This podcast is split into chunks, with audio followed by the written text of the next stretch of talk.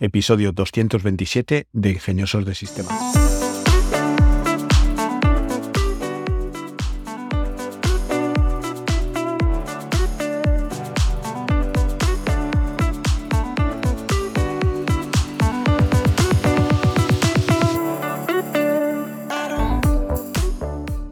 Hoy es martes 28 de febrero de 2023 y continuamos con la serie de episodios para emprender online.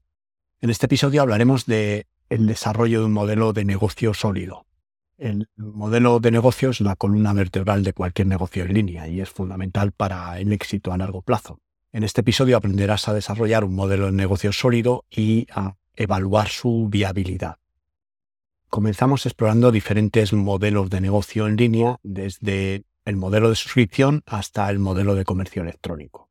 Después hablaremos sobre la importancia de entender tu público objetivo y cómo puedes usar esa información para desarrollar un modelo de negocio que se adapte a sus necesidades. Además, abordaremos cómo evaluar la viabilidad de tu modelo de negocio, incluyendo cómo estimar tus costos y cómo proyectar tus ingresos. También hablaremos sobre cómo adaptar y mejorar tu modelo de negocio a medida que el negocio evoluciona y finalmente pues nos centraremos en la importancia de ser flexible y estar abierto en cuanto a cambios. A veces el modelo de negocio original puede no funcionar y debemos pivotar y es importante estar dispuesto a hacer ajustes y adaptarse para tener éxito a largo plazo. Primero es importante entender que un modelo de negocio efectivo debe ser escalable y esto significa que el modelo debe ser capaz de crecer y expandirse en el tiempo, permitiéndote aumentar tus ingresos y lograr un crecimiento sostenible.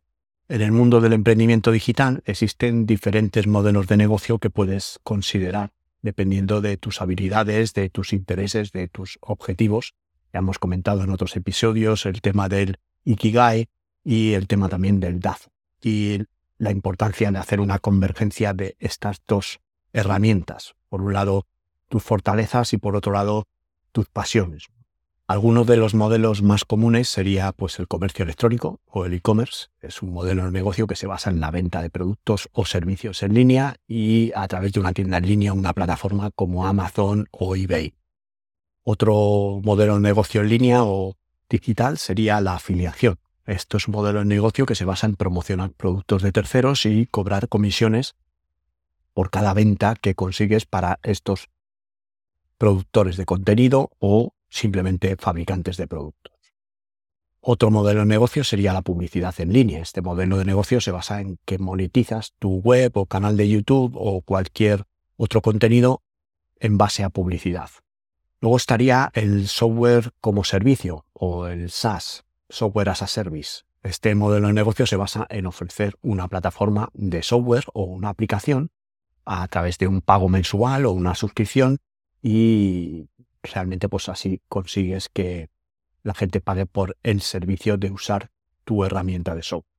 Las membresías en línea, que serían bastante parecidas al software as a service, este modelo de negocio se basa en la creación de una comunidad en línea y la oferta de contenido exclusivo o mm, información de valor o contenido de valor a los usuarios de tu comunidad o a los suscriptores y también pues la consultoría en línea. Este modelo de negocio se basa en ofrecer servicios de consultoría en un área específica, como puede ser marketing digital, negocios en línea, tecnología, cualquiera de estas actividades. Estos son solo algunos de los modelos de negocio en línea más comunes. La clave para el éxito en cualquier modelo de negocio sería encontrar una oportunidad de mercado, desarrollar una estrategia de marketing sólida y ejecutarla con dedicación y perseverancia. Y estas dos últimas claves son fundamentales, dedicación y perseverancia. En segundo lugar, debes asegurarte de que tu modelo de negocio sea sostenible a largo plazo. Esto significa que debes tener en cuenta los costos, los ingresos y asegurarte de que tu modelo sea rentable. También es importante considerar cómo se integra tu modelo de negocio con tus objetivos a largo plazo. ¿Qué quieres lograr con este modelo de negocio? ¿Qué quieres venderlo en un momento dado? ¿Quieres convertirlo en tu negocio a largo plazo? Tu modelo de negocio debe estar alineado con tus objetivos y debes asegurarte de que tu modelo de negocio sea ético y sostenible desde una perspectiva social y medioambiental. Esto es especialmente importante en la era digital donde la transparencia y la responsabilidad son más importantes que nunca. Comprender a tu audiencia es un componente clave del éxito en cualquier modelo de negocio en línea. La información que recopiles sobre tu audiencia te ayudará a crear un modelo de negocio que se adapte a sus necesidades y sus preferencias. Algunos de los aspectos más importantes a considerar podría ser la demografía, conocer la edad, el género, la ubicación geográfica, el nivel de ingresos. Esto te ayudará a crear un modelo de negocio que se adapte a sus necesidades. Conocer sus intereses y pasatiempos y crear contenido y productos que sean relevantes y atractivos para ellos. Sus problemas y sus desafíos. Entender qué problemas tienen, qué desafíos enfrentan. Esto te ayudará a crear soluciones y resolver sus necesidades y mejorar sus vidas. Entender el comportamiento de compra, conocer cómo tus clientes potenciales toman decisiones de compra y qué les motiva a comprar. Y también estar muy atento a los comentarios y a la retroalimentación. Escuchar las opiniones y comentarios de tu audiencia te ayudará a mejorar tu modelo de negocio y ajustarlo para adaptarse a sus necesidades. Recopilar y analizar esta información podrá desarrollar para ti un modelo de negocio efectivo y eficiente y que se adapte a las necesidades de tu audiencia. También aumentará la posibilidad de que tu modelo de negocio tenga éxito y te ayudará a construir relaciones duraderas y significativas con tus clientes. Evaluar la viabilidad de tu modelo de negocio es un paso clave en el proceso de emprendimiento en línea. Y los factores que tienes que considerar para validar esta idea de negocio sería la demanda del mercado. ¿Hay suficiente demanda para tu producto o para tu servicio? interesa tu producto o tu servicio, cuán grande es el público objetivo y cuánto está dispuesto a pagar por tu solución. Porque aquí necesitas saber, primero, si están interesados en la solución, después si están interesados en pagar por la solución y después si pueden pagar por la solución. Estos tres factores es los que van a evaluar la demanda en el mercado. Después tienes que mirar la competencia, quiénes son tus competidores y cómo te diferencias de ellos, qué ventajas competitivas tienes sobre ellos, tus costos e ingresos, cuánto te va a costar desarrollar y operar tu modelo de negocio, cuáles son tus fuentes de ingresos y cómo van a ser generados estos ingresos. ¿Qué recursos y qué capacidades tienes? ¿Cuentas con recursos, habilidades y todo lo que necesitas para desarrollar y operar tu modelo de negocio? ¿Necesitas contratar personal? ¿Ese personal es de ayuda? ¿O necesitas contratar al personal que ejecuta el core de tu negocio? Todo esto implica variables muy diferentes y pondría o no en riesgo el modelo de tu negocio según lo que necesites o lo que tengas. ¿Qué riesgos y qué desafíos enfrentas? ¿Qué riesgos debes considerar en el desarrollo y la operación de tu negocio? ¿Cómo planteas abordarlos? Es importante evaluar cuidadosamente estos factores y considerar cualquier otro factor relevante para tu modelo de negocio.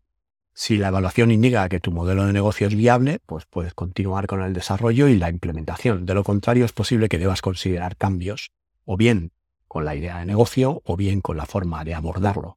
Estimar tus costos y proyectar tus ingresos son importantes para determinar la viabilidad de este negocio. En cuanto a los costos e ingresos, pues tienes que hacer una lista de los costes que vas a tener, una lista detallada de todos los costes asociados al desarrollo del negocio y la operación del mismo y también una lista de costes variables, como puedan ser costes de producción o de envío, o costes por temporada. Tienes que hacer una investigación real de los suministros que vas a necesitar para poner en marcha tu servicio o fabricar tus productos y contemplar los costes de logística y las circunstancias que se puedan dar. También tienes que hacer una proyección de ingresos basándote en la investigación de mercado y la evaluación de la demanda, proyectar los ingresos potenciales a lo largo del tiempo y hacer varias simulaciones en cuanto al número de ventas, ingresos o número de suscripciones, ingresos, dependiendo un poco cómo sea el modelo de tu negocio.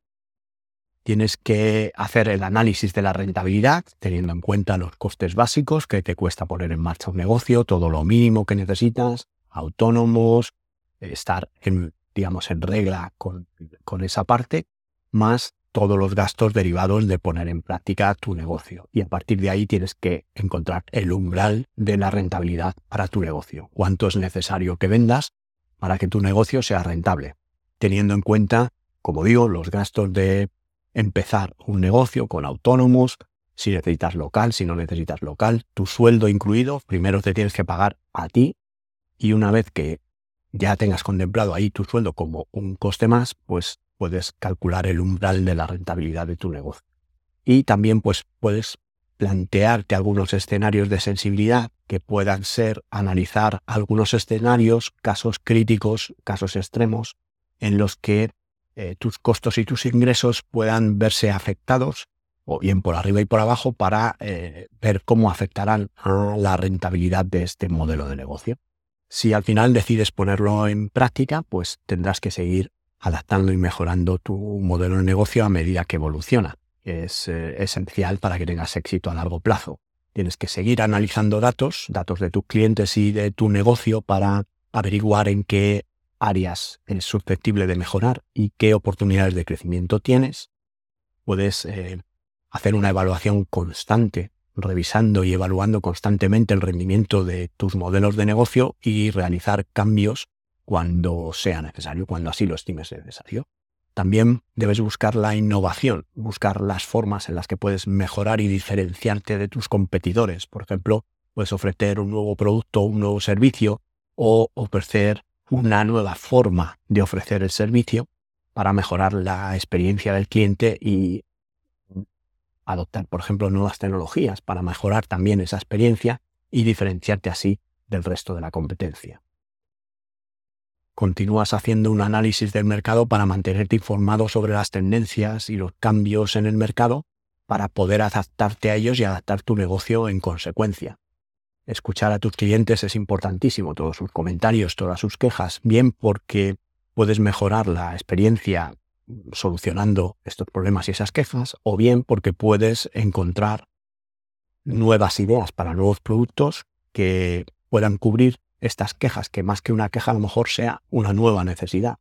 También busca colaboración con otros negocios y con otros expertos en tu industria, pues para compartir conocimientos y para mejorar siempre tu modelo de negocio. Y piensa que esto también es mucha cuestión de prueba y error y que no tengas miedo a probar nuevas ideas y cambios en tu negocio, siempre con cierta cautela, cierto cuidado y eh, hacer unos cambios mínimos para ir probando nuevas eh, ideas dentro de tu negocio y ver cómo te funcionan esos cambios y amplificarlos o eliminarlos si no funcionan.